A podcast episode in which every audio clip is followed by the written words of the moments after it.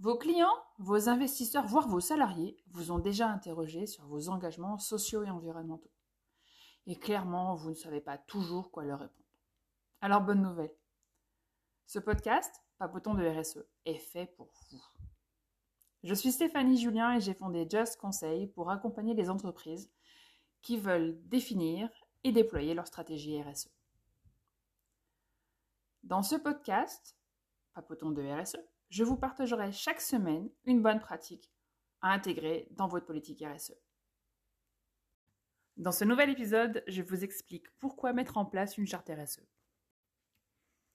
Si vous me suivez depuis quelque temps et que vous avez fait vos devoirs entre chaque épisode, vous avez d'ores et déjà identifié votre vision. Si c'est le cas, il faut commencer à la communiquer. Et c'est pour cela qu'il faut la formaliser dans une charte ou une politique ou tout autre nom que vous voudrez lui donner. C'est une étape importante.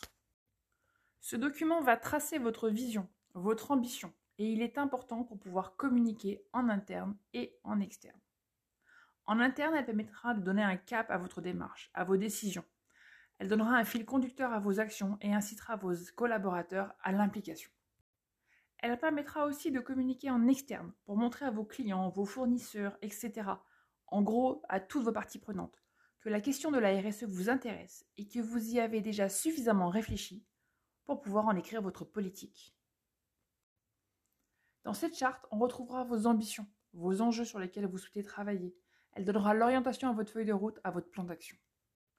Une fois qu'on vous a dit que ce serait bien d'avoir une charte, il serait intéressant de savoir comment la construire. Alors pour le comment, c'est assez simple. Si vous avez suivi mon podcast, vous avez déjà la base de votre politique. Sinon, je vous invite à revenir aux premiers épisodes de la saison 2. Pour ceux qui ont suivi les premiers épisodes, il vous suffit de reprendre vos enjeux. Ce sont les grandes lignes de votre politique. Dans cette charte, cette politique, vous allez aussi pouvoir déclarer vos ambitions, les intentions qui portent le projet. L'objectif est de dire où vous allez, comment vous voulez y aller et qui va porter le projet. C'est forcément la direction qui sera signataire du document, mais il faut bien un chef d'orchestre, un animateur. Il est temps de le nommer et de le citer.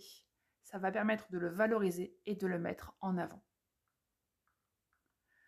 Dans le prochain épisode, je vous dirai pourquoi la RSE devient incontournable aujourd'hui. Ce podcast vous a plu? Alors n'hésitez pas à le faire savoir. Likez-le, commentez-le, partagez-le. Et si vous voulez en savoir plus sur moi, alors consultez mon site internet just-conseil.fr. Et à la semaine prochaine pour de nouvelles idées pour alimenter votre politique RSE.